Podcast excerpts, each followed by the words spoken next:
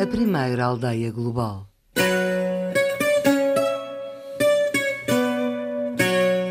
Jardim Zoológico. O que o dinheiro podia comprar, Lisboa comprava. Banqueiros, mercadores, donos de boutiques, joalheiros, modistas, alfaiates. Chapeleiros e sapateiros vieram da Bélgica, da Inglaterra, da França, Alemanha e Itália em busca da nova e lendária riqueza. O rei Dom Manuel deslocava-se pela capital numa procissão encabeçada por um rinoceronte e seguida por quatro elefantes que tinham sido amestrados para entreter as multidões, fazendo cortesias e chupando com as trombas a água dos bebedouros dos cavalos, borrifando todos aqueles que se encontravam nas proximidades. Depois dos elefantes vinha um cavalo persa transportando um leopardo caçador, uma dádiva do sultão de Hormuz. No relato de Damião de Góis da Embaixada de El Rei ao Papa Leão em 1513, repete-se esta cena perante o Papa e cardeais com um elefante branco oferecido por Dom Manuel I. Escreve Damião de Góis, e passo a citar, que no trajeto, quando passou pelo castelo de Santo Ângelo, perante o Papa, que se encontrava numa janela do andar mais baixo com alguns cardeais, o elefante, fazendo sua reverência três vezes, tomou água de uma grande dorna na tromba e a lançou tão alto que, passando por cima da janela do Papa, foi dar às outras, onde por três vezes borrifou os cardeais e outros convidados de categoria. E voltando-se para o povo que o cercava, fez o mesmo. Findas estas e outras coisas que o cornaco italiano lhe ordenara, o elefante fez nova reverência e seguiu o seu caminho, sem o Papa nunca tirar os olhos dele até desaparecer.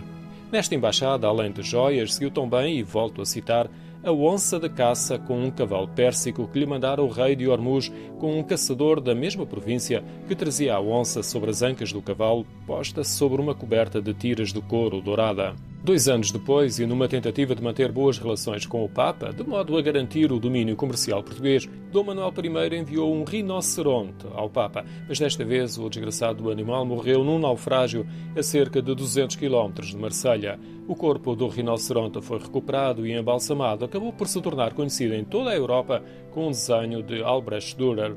No nosso território, a presença de elefantes europeus foi muito anterior, há alguns milénios. Um pouco antes, nas Portas de Rodon, seguindo a corrente do Rio Tejo, encontramos vestígios dos últimos exemplares do elefante europeu antes da sua extinção, com a última glaciação. Os vestígios foram encontrados na estação arqueológica da Foz do Enxerrique, na confluência da Ribeira com o Rio Tejo. O regresso dos elefantes a Portugal foi com os descobrimentos, com os vários exemplares transportados nas naus. Além da novidade, os elefantes entraram no nosso imaginário como um símbolo de robustez. Repare-se, por exemplo, nos túmulos do Cardeal Dom Henrique, dos filhos de Dom Manuel I e de Dom Sebastião, na igreja de Santa Maria de Belém, nos Jerónimos. Cada uma das estruturas está suspensa em cima de dois elefantes. Muito parecido é outro túmulo que está no pátio do Museu Nacional da História Natural e da Ciência, em Lisboa. Terminado o tempo da opulência, acabaram também os passeios de elefantes na cidade de Lisboa. Só os voltamos a encontrar no Jardim Zoológico e durante alguns anos havia um que nos encantava, a tocar o sino. Hoje em dia, também mudou bastante o modo como os elefantes e outros animais são tratados no jardim zoológico.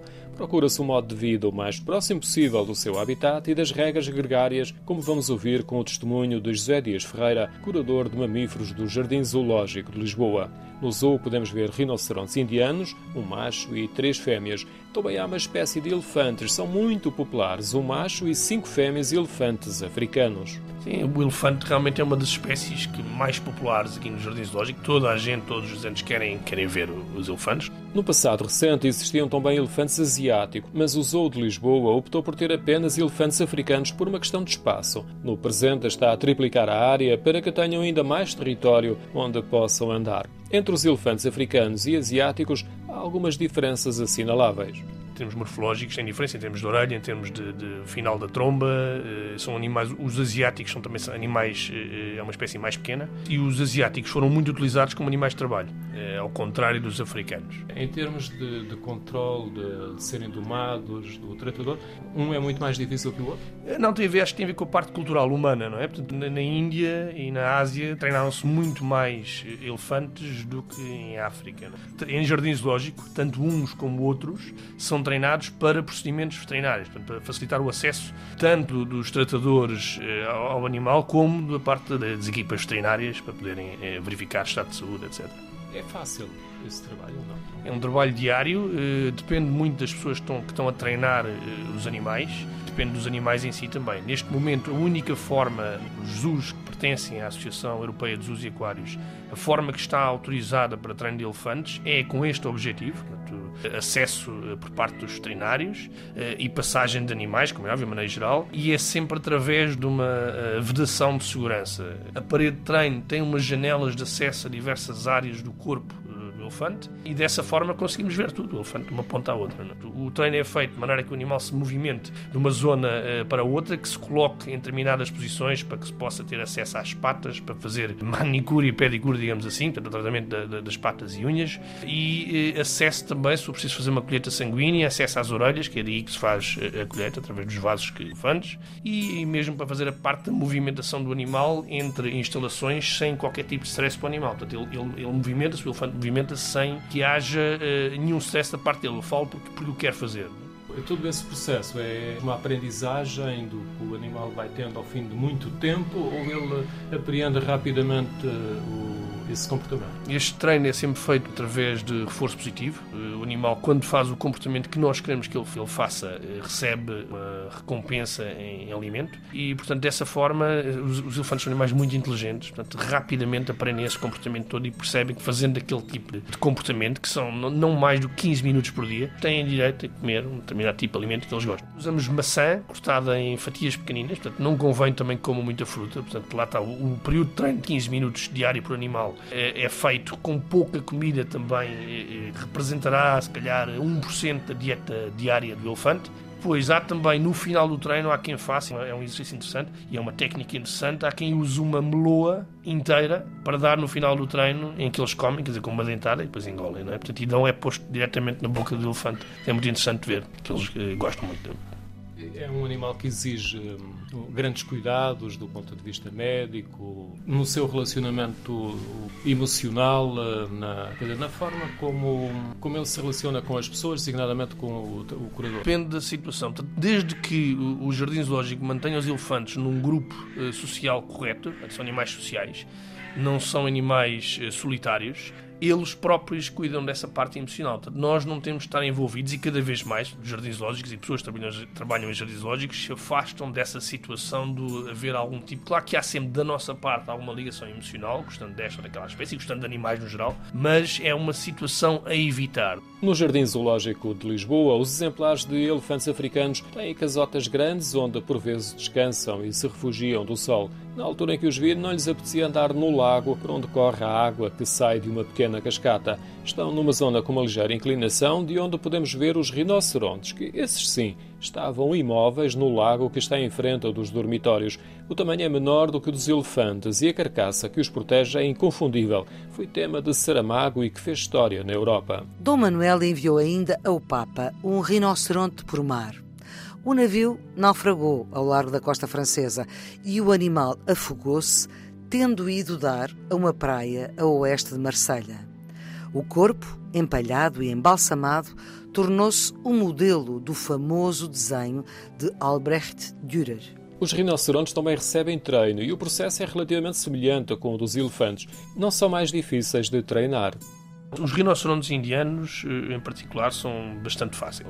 São animais que facilmente se, se fazem movimentar de uma instalação para outra, desde que haja da, da, parte do tratador que trabalha com eles e existe sensibilidade para perceber em que situação é que o animal está. Nós temos que saber ler aquilo que os animais querem. Né? Se um animal às vezes podem, podem querer estar em conjunto com outros, outras vezes não. Nós temos instalações que nos permitem circular eh, animais e, e colocá-los em diferentes situações, ou sozinhos ou acompanhados, de acordo com a necessidade, com aquilo que o animal qualquer naquele momento. Portanto, o tratador de manhã é uma das coisas que vê também em que situação é que está, tal como nós, os animais, já dizem que estão mais bem dispostos e, ou, ou pior, não é? em termos de temperamento, e é preciso saber ver isso. Não é? É também um animal altamente sociável? Não, não tanto como o elefante, não é? Portanto, depende. Eh, neste momento, as fêmeas nós podemos tê-las em, em, situação gregária, eh, o macho está separado, porque, porque é suposto ser assim, juntando-se de vez em quando para a parte da reprodução, quando há fêmeas em si. No caso dos elefantes é completamente diferente porque são animais realmente eh, extremamente gregários. As fêmeas, ou cada uma delas ocupa uma posição hierárquica importante. Portanto, tem a matriarca e tem as outras todas. Portanto, estão bem definidos os, níveis hierárquicos. Elas próprias ajudam-se umas às outras eh, em relação ao criar, eh, portanto, a tomar conta das crias, à defesa da, da manada. Aí, no caso dos elefantes, é muito importante mantê-los em, em, em grupo. Em alguns países asiáticos, ainda hoje vemos muitos tratadores de elefantes. Há pequenas comunidades onde os elefantes desempenham um papel fundamental no transporte de pessoas e na atividade económica. É o caso da Índia. A robustez e a calma dão segurança a quem vai montado. Convém uma boa proteção para as nossas pernas, porque não é agradável o contacto físico quando as pernas batem nos pelos rijos do animal. Algum fascínio sobre os tratadores indianos ou desta região do Índico. Algum deste fascínio está retratado em várias publicações literárias. Gente pequena, ágil e com uma capacidade fantástica em se relacionar com os elefantes. Nos jardins zoológicos o relacionamento é muito diferente, mas algumas das competências são as mesmas. Um bom tratador tem que ter eh, uma sensibilidade especial, é? principalmente lidando com espécies completamente diferentes umas das outras, mesmo estando dentro do grupo dos mamíferos, tem que saber ler animais. Isto para mim é das características mais importantes que há, é, saber olhar para um animal que não nos vai dizer se está bem, se está mal, e pela postura dele e pela forma como se movimenta, perceber em que situação é que está tem que gostar daquilo que faz, como é óbvio, porque não é, porque não é impossível ser bom nessa profissão.